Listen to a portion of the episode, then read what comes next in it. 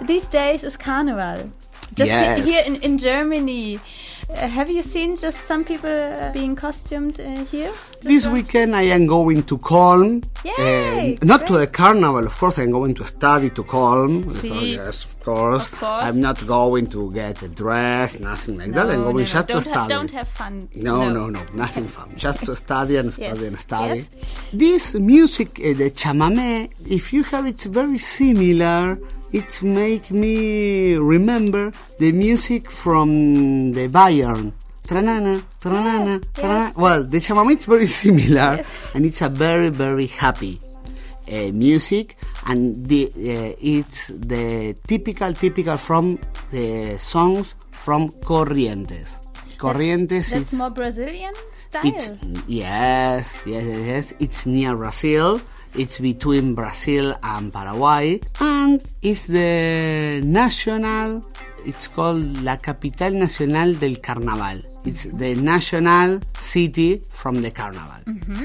In Argentina, we have three biggest carnival. In Buenos Aires, you have carnival, but they are smaller.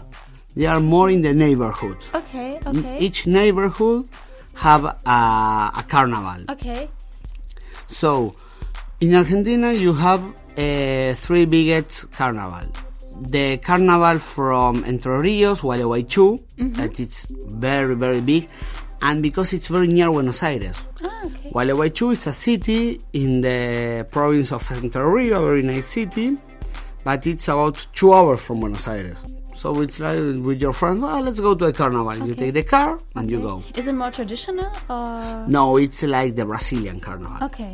but it's very very touristic. Then you have a carnival in the north of Argentina, but eh, near Bolivia, near Chile, from this part that is more traditional. It's more like a religious carnival with the Pachamama, and it has a very big background of the indigenous eh, people that used to live there before the colony. But the carnival that I personally like more, it's, it's my opinion, is the carnival in Corrientes.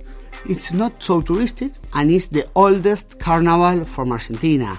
And it's like the people in the street. I like it more. mm, I like it more because of that. And you've brought some carnival music. The music that we have here was from the carnival. Kilometer 11, it's like the, the typical music from these places. Yes, It's that's why it's more like like funny. and it's, uh, everybody would would be dancing uh, in spite of you. Yeah.